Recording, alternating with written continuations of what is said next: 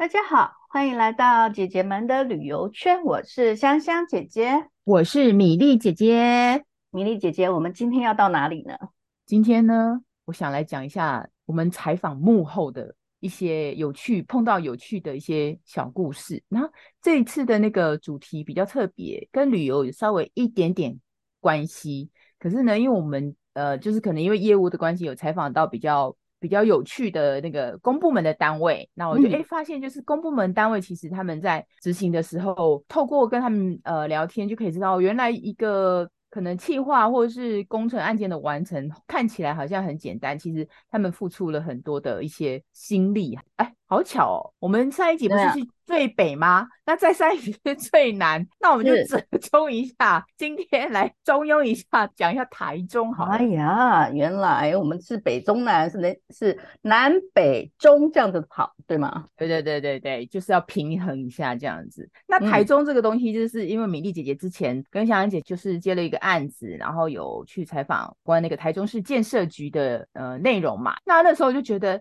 哎，大家讲说建设局跟我们旅游有什么关系？没有，有很大的关系哦。因为建设局负责的那个一些专案企划都有关，包括可能就是路平不平啊，然后你要路要不要开路啊，或者是他们有一些新的一些景点开始规划，就是有一些可能场馆啊、呃展览馆啊。你看台北也有巨蛋嘛，然后台中其实也有在规划巨蛋，嗯、就以后大家呃听演唱会就可以有一个呃音乐的那个场馆可以去，像这些都是建设局在规划，那我们那我们想说，今天就来分享一下那个我们采访幕后的一些内容好了。所谓的旅游，旅游跟交通是在一起的嘛，对呀、啊。所以你刚刚说没呃没有那么大关系，可是我其实觉得大有关系耶。因为你看哦，我们的观光局其实是隶属于交通部，部嗯，因此它其实我们交通啊，那最大的就是。道路、大街啊，这些要规划的好，旅游也才会便利。嗯。你现在走的路啊，或者是本来没有的路，然后也变成要开了一条路，就让大家更畅通的话，这个其实都是大概建设局在那边做前置规划。当、啊、然，你路开好了，后期的维护就养护，就是要去、哦、呃一个市政府里面有它有很多局处啊，都发局、建设局就很多。就像通常我们讲的一个路的开通啊，它不是只有某一个局处，因为它有各个方面的。些局处的相关联，香安姐姐她之前有采访过的，其中就有好像跟旅游有相关的，对不对？有几个案例这样子。对，我就讲几个吧，因为是建设局，所以我们今天呢，其实以大街、大桥、大道路为主。对，对我先来讲一个大桥好了。大桥好，哎、嗯，什么桥？哎，这个桥很有趣哦。那我们刚刚说我们到了台中，嗯、对不对？可是其实台中大台中地区，因为它就相对。已经是直辖市，所以它发展的很快。那、嗯啊、所以它跟周边的城镇、乡镇都有比较好的呃串联。串联。嗯，那呃，我要说的这个这个这个大桥呢，它是跟彰化县一起新建的哦。哦。那是主要的原因是说呢，因为中彰。是两地是紧连在一起的，虽然有一些哎对，然后有一些呢，可是会有天然的那个地形，然后就区隔了，而且是那种呃，例如什么台风啊这些，然后就把它们区隔了。例如那个乌日区，哈、嗯，它它其实是属于台中市，可是呢，在八七水灾的时候呢，就造成了。那个大肚溪就是这个乌溪啊，改道，然后就把 那个、嗯、那一片有一块是属于台中的，就从中间隔起来了。另一段的乌日区就靠近彰化的西尾里，哈，嗯，然后呢，另外一边呢，就就是真的就是台中的呃台中区了，哈。那可是呢，那边的人就比较有趣了，就是小朋友呢，他们要上课，就是到彰化区、彰化的县市去上学。可是这个爸爸妈妈呢，因为在台中市区上班，所以他就要到台中来上班。所以就是有一点点小尴尬啦，就隔了一条溪。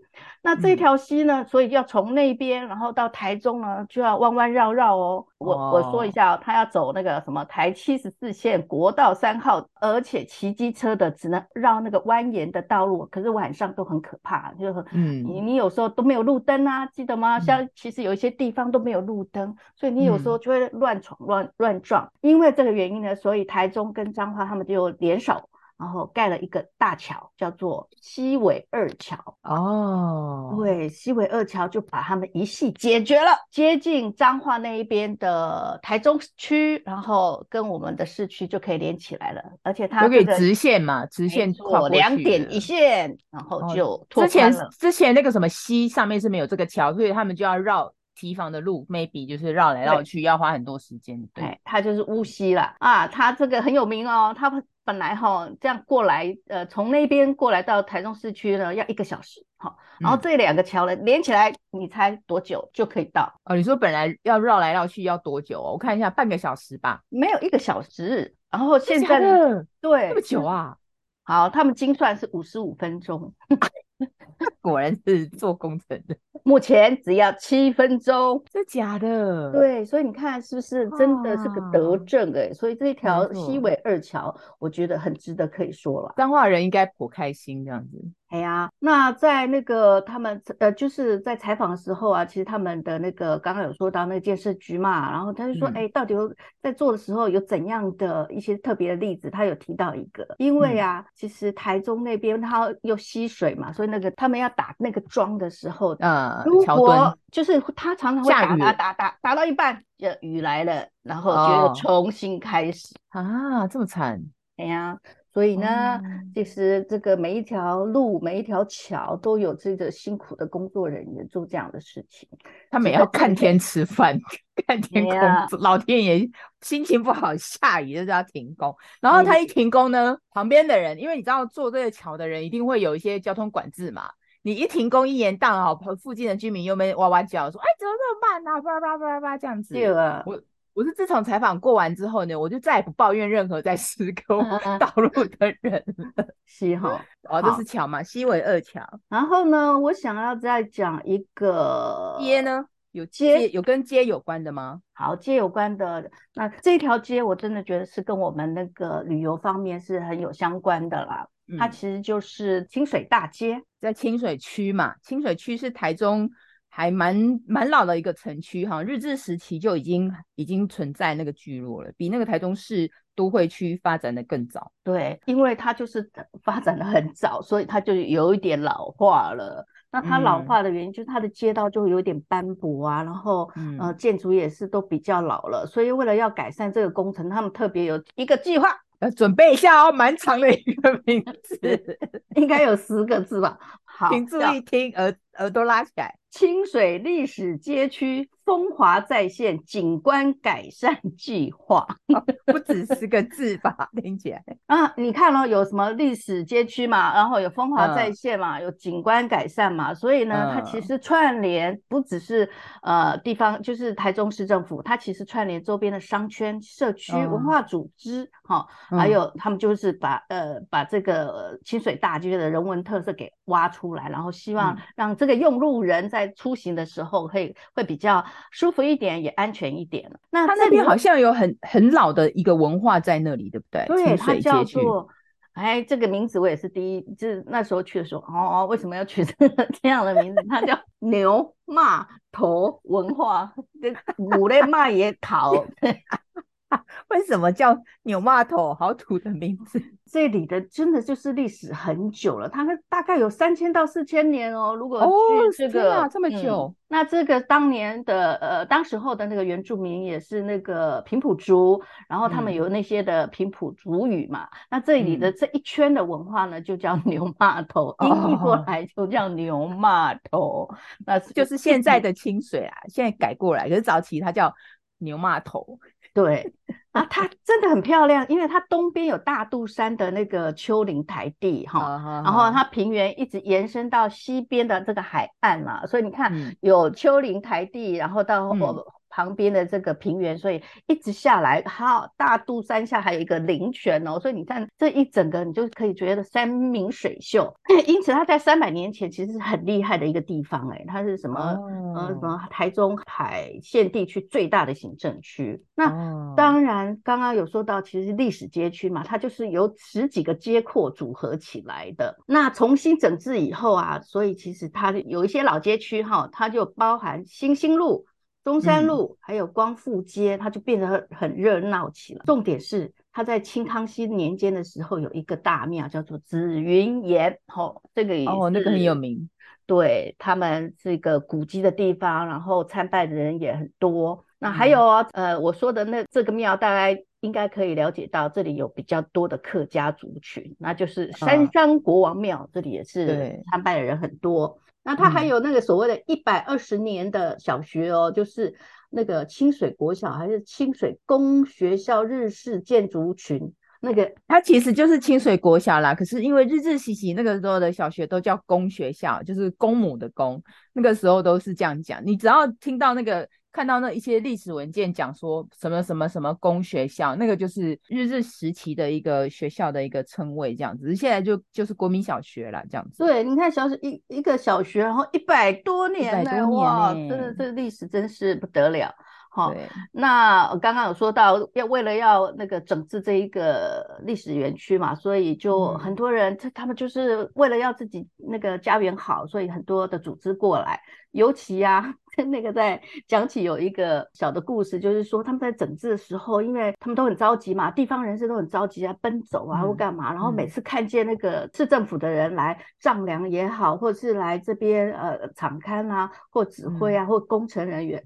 你知道吗？那个每天清水的那个里长哦，哦，因为你刚刚你有讲到说。整治好了以后，然后就会交给养工、养护工、养护工程。哎，所以呢，如果整治好了，一旦有发现有路面有一些破损啊，这个里长就会开始会，哎，这里没有，就陈情函就过来了。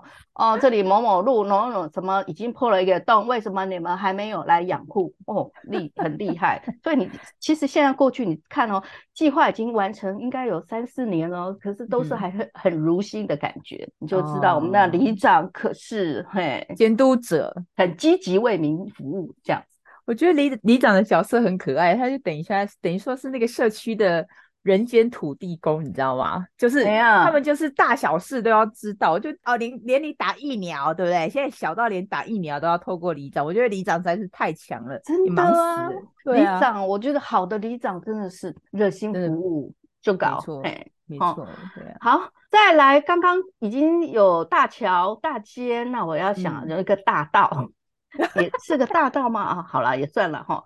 哎，就是它只我们移到市区来喽，因为那个台中市政府现在就是打造绿带嘛，嗯、所以呢，来再来一次一个工程，叫做城镇之星铁道绿廊谈心计划工程，他们的。我觉得你上去上去那个呃那个台中市建设局他们的网站，你都可以知道他们的计划都写得非常的长啦。因为那像你讲这个什么绿，然后它就包含很多的阶段呐，就是有对对对，有路啊，也有那个桥、啊。对，是哦，对，这个有路也有桥。然后它其实主要是从那个有没有台中丰原车站哈？哦、对，然后经过潭子。然后到北屯好的这个交界处，一共有九点九公里，很长的了。接下来呢，它又会串联到那个绿空廊道的那个自行车道，然后总共大概二十一公里吧。嗯嗯嗯，对，那这个就是铁路高架化嘛。铁路高架化，它底下的一些道路就变成闲置空间，所以他们就是要规划成一个很适合人家散步的，所以它会有植栽呀。或者一些花花草草，然后甚至你也可以当做自行车道在骑，这样休闲呐、啊。因为就是地下化了，然后所以铁轨就空出来了，然后就它就会变成一个连续的带状的腾空的那个呃廊带空带，所以他们就台中市政府就运用这个空间，然后就建造起来。那这个计划呢，嗯、主要是哈有一个叫做潭新铁马空桥，连接两个地方的铁道绿廊哈。潭新铁马空桥呢，大概。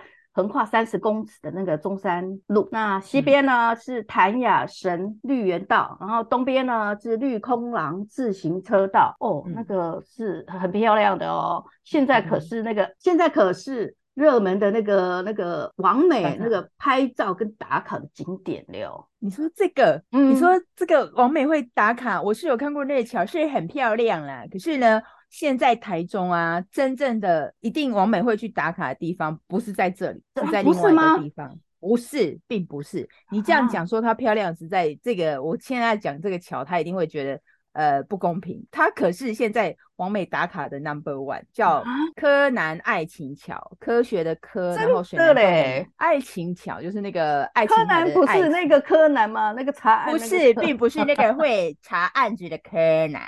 这个科南在台中市，它是台中科学园区的科，哦、然后水南经贸园区的南，是是是，所以你可以想想看，就是这个桥是串联这两个园区，就像你刚刚提到那个潭心桥嘛。潭心桥它是跨中山路嘛，一般我们讲的桥是跨河河道，那当然也有跨道路嘛，河道或道路。嗯、那你那个铁马桥是因为那个大家，你你刚刚讲的那个绿绿蓝道是自行车道嘛，那你一般骑脚踏车你要过那个中山路，不可能平面，所以一般都会在那个道路的上方盖一个自行车桥，所以它那个桥就是一般就是自行车跟人行一起的。那我刚刚讲对对对，它就连接起来了。对，那这个柯南爱情桥，我刚刚有给那个香香姐姐看那个图片，很漂亮，它真的很漂亮哎、欸。对，它其实是在中央公园那边，台中现在中央公园是一个非常大的腹地，它有很多的建设跟计划在那边。我觉得大家如果有去台中的话，真的去中央公园看看。呃，台中的中央公园其实已经呃慢慢的已经形成一层一股气候。如果说大家有空的话去，也可以去中央公园逛逛，很大哦，它可能比那个。呃，台北的大安森林公园还大，而且它的这个，oh. 嗯，对，它是非常大的。所以刚刚我刚刚提到那个爱情桥，它也是这样的一个概念。然后它是整个斜张桥，它就是外形就有点像那种，有点像竖琴的那个味道这样子，所以它是取这个名字。然后它夜晚打灯的时候，因为它附近刚好有水塘，所以它倒影，对不对？对，会有倒影。这个一秀出来，你一个潭心桥可能就没什么了啊。啊，好吧。不过两个人的功能其实都。很棒啊，就是有连接 A 点到 B 点的一个一个功能在这样子。其实我觉得，对，我还是要强调一下，我们这个弹心铁马空桥有多了不起。就是说，因为我们不是有一些喜欢骑自行车的，然后就骑在市区嘛，然后骑一骑停一停，然后又有这个红绿灯或干嘛。不过呢，就是这里呢，它就是可以连接起来，就是说。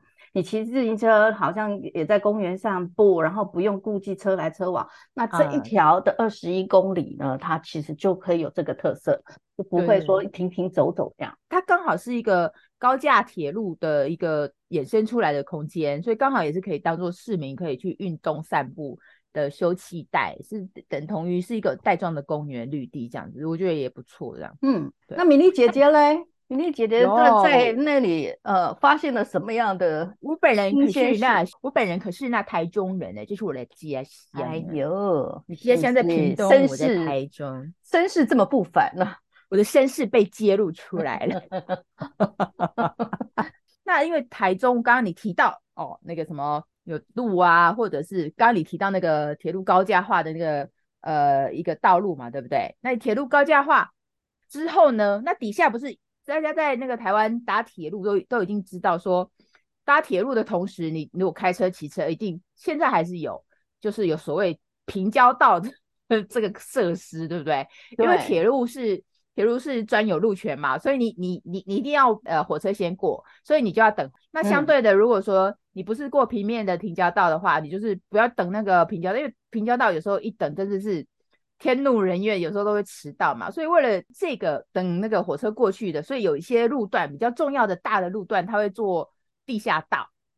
所以以以前就是你要如果说呃要跨跨越那个什么呃铁道的话，那你就走那个地下道嘛，就开车或骑车什么的。那你现在不是整个铁路你刚刚提到高架化了吗？那这些地下道就不需要了嘛，所以他们其实就会把这些地下道都填平。嗯、那你变平的话，它那个。那些地方就很就很棒啦，就变得有个十字路口，它把它填平之后，也能串联你刚刚提到的那个什么讲，哦、等于说它必须要把那个地下道填平呐、啊，才可以，就是要串联起来。为什么要填平？嗯、一方面是让它的路面变得更宽敞，再来的话呢，那个车型地下道往下挖，它其实会有下雨积水的问题。对。所以这个也是一个，那这样以前的呃地下道是已经久了嘛，年久失修，所以他们就干脆把这些地下道填平，这样这是其中一个跟交通有关的。那另外一个我觉得要讲比较重要的就是，你你你要开路挖路或是改道的话，一定会很重要的一件事就是征收那个地，然后征收地的话呢，就贡献一下。就会有开心跟不开心的人嘛，没错。那我就要讲一个那个台中是比较有名的，就是开路的，就是台中火车站嘛。早期它是平面嘛，嗯、对不对？所以你一定北边到南边来，它只要经过台中火车站是非常大的一个车站。你要想想，你刚刚那个西尾二桥，它都要绕半个小时，那台中车站这么长这么大，它绕更久嘛。那火车站那边附近有一些那个建筑，它就必因为它要做道路拓宽或者是打通嘛，就是。呃，南北那个要打通，所以可是中间呢，刚好就有一栋房子去阻碍到了。当然，周边其实有很多栋，那比较有名造成新闻事件就是有其中有一栋房子叫什么大智慧学院，它是一栋那种比较高的大楼，就是那个、哦，是大楼哦，呃，它是大楼，然后地主很多个，那它那个其实 大智路呢，就是要很多人盖章的哦，对，二十四个地主啊，哦，对不对？你看二十四个地主，然后呢，公部门它在。呃，要征收地的话呢，台中市是采采取比较怀柔的政策，他是不希望就是太过强硬强拆什么的嘛，所以他们就是好声好气的。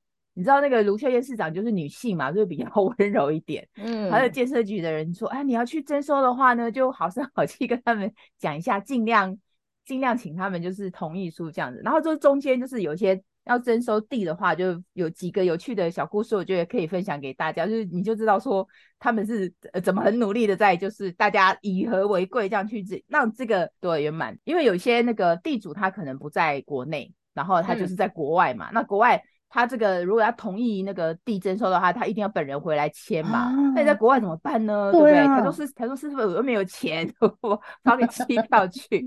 所以呢，打越洋电话还是要打。然后越洋电话他们是怎样？就是打哦，每个礼拜打哦，就是一定要沟通这件事，每个礼拜这样打，嗯、说啊那个谁谁谁某某某地主说啊我们这个什么什么这样子啊，地主那当然中间有来来往往的嘛，就是花很多时间，像这个专案前前后后花了十三年啊，要规划什么的，对，就是花了十三年，这是其中一个就是打越洋电话的那个小故事，就是他们在企鹅的专案，对，跟人有关系的这样子。然后那就回来了吗？对，他是真的回来，就是被那些 感动建设局的人感动，这样这是其中一个。嗯，那个听他们这样讲，好像是每天打，可是你要想想，他们不是只有打电话这件事啊，他们其他的，他们一个人是当三个人用这样去弄，这样辛苦了。然后对，就是后来还是完成。那我觉得另外一个比较有趣的就是有一个地主他是医生，嗯，然后呢就一一直很忙啦，一直很忙，就没有办法说来建设局。跟他们商讨一些相关的专案啊，然后你知道他们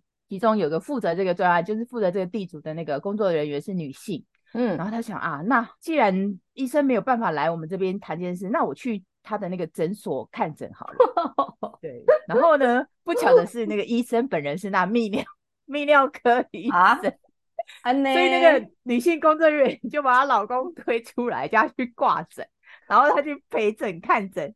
就在看诊的时候聊这件事，我觉得好好辛苦哦，这样子。后来当然也 OK 了，只是我觉得听他们讲这个小故事，我觉得哦，你们也太厉害了，这样子。配偶也要为民服务，我觉得这些人这个可能放到那个呃业务单位，可能应该成绩也会不错。对，超级业务哦，叫做超皇天，就是皇天不负苦心人。就是我觉我就是呃，我去采访，就是有一些类似这样的。一个有趣的小故事，对，可以也可以分享啊。其实前前后后有有很多这样子。这一集我们不是要讲说台台中市政府建设局有多厉害，我们只是觉得说我们刚好去采访了，那你了解，因为透过这件事，你了解到公部门的人在做这件事的时候，他们就是没有说一定说公家单位的人就是诶什么混吃等死啊，没有，其实真的有在做事的人也是有的，就是看整个单位。这是我跟香香姐姐啊分享的一些。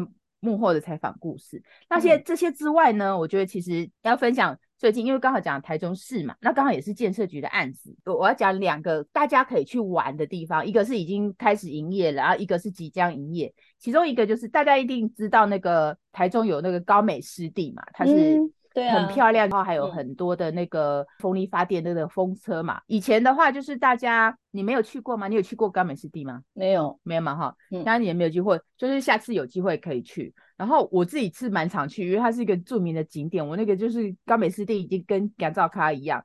然后呢，我就是久没有去，就发现哎，他去年其实在游客中心附近的有一个呃广场，规划了有二十七顶露营帐篷，等于说你露营帐篷，对对对，就是一个公般我们就是呃，它是公家的哦，它是公家，哦、是建设局的规划专案。哦、然后以前我们去高美湿地看夕阳，就是看一看，然后夕阳掉下去五六点，然后就走了嘛，因为那边其实没没得住，你只能去台中市呃都会区住一下。哎，趁着天黑，赶快要回到那个台中市。对，因为现在没了，它那边其实就是除、嗯、除了路灯以外，它也没有什么人烟，它是比较那个呃海边嘛，比较偏远的地方。结果他在那边。广场那个规划了二十七顶的那个帐篷，就等于说你可以其实晚上看一下，你可以住在那边的。可以哦，那就是有帐篷，那那些水电还有这个都都有都有，它其实哦，那很不错。对，它其实它其实是一个很完善的一个住宿区啦，只是它是不是一般的，嗯、因为你知道它那边是生态区嘛，你也不可能盖饭店什么的、啊。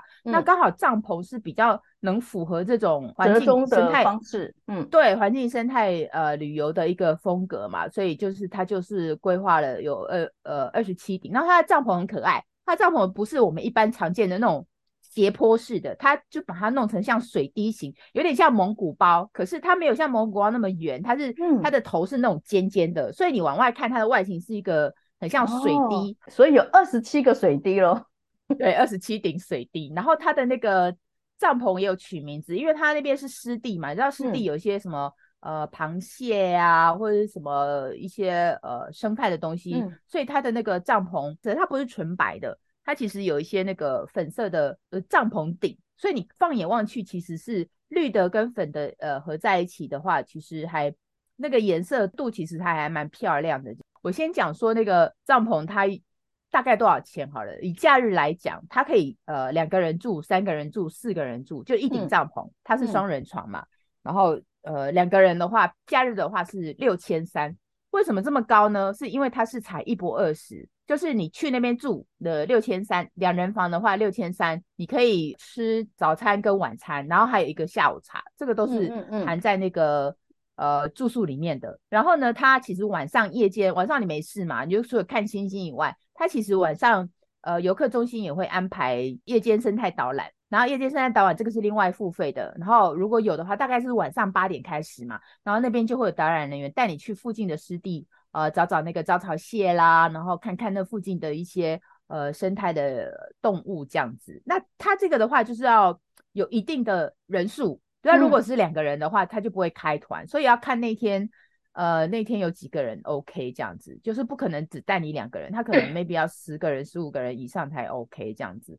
那我觉得这是一个新的地方，下次你去高美湿地的话，就可以去呃订房，它里面很舒服哦。哦，我刚刚提到它有分区嘛，二十七组，包括它有分螃蟹区、海螺区跟白鹭区，嗯、白鹭就是白鹭鸶区，就这几个区这样子会有分。那里面有一些。床啦、沙发、冷暖气啊，还有灯啊，其实它就是一个饭店，高档饭店的一个内容。我刚刚不是讲一博二十吗？一博二十就是晚餐的部分，它其实在游客中心二楼，它有个叫潮语餐厅，呃，那个潮汐的潮岛屿潮语餐餐厅，然后它是有点像自助式料理，然后它的里面的菜很特别哦，它有特色料理，它你可以吃到那个什么马齿苋啊，就是一些野菜，哦、野菜的东西，对对对，嗯、算算是特色美食这样子。所以它在食物跟一些流程方面，其实都很有在地的风格。我觉得是大家下次有机会去高美湿地，就可以去订个房间呐、啊。这个是已经 OK 的。那我们刚才讲有提到，是说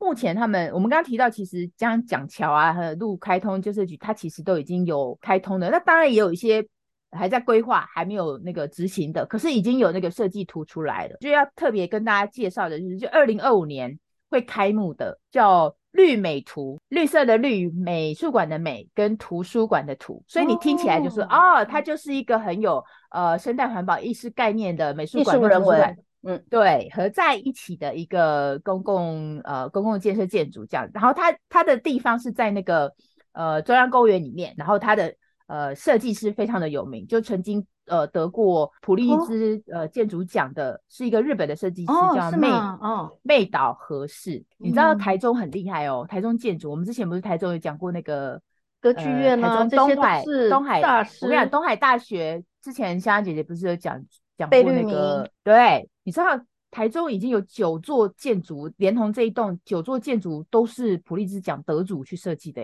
真的，台中的那个设计能量很厉害啊，包括那个什么国很多。台中歌剧院哦，台中歌剧院也是，嗯、所以你就光我刚刚提到的这个绿美图啊，它其实有八栋八栋建筑，那比较特别是它是都是外观都是纯白色的，然后因为它用了很很科技的一些结构，就是那种钢网式的，所以它虽然是一个那个。呃，有什么玻璃帷幕什么？你外观看它是一个整个，就是那个有点像不规则型的那个八栋建筑合在一起。可是你远远看，你感觉很像，嗯、因为它它用透光性的设计风格，所以你远看你会觉得这八栋建筑其实是只是用白纱给它附在那个建筑上面的。真的，嗯，透光性很强，这是它设计的一个重点。那我到时候二零二五，它现在其实主体已经开始盖好了，现在只剩下内装。嗯、所以如果大家有去中央公园，可能就可以看到它那个建筑已经完成在。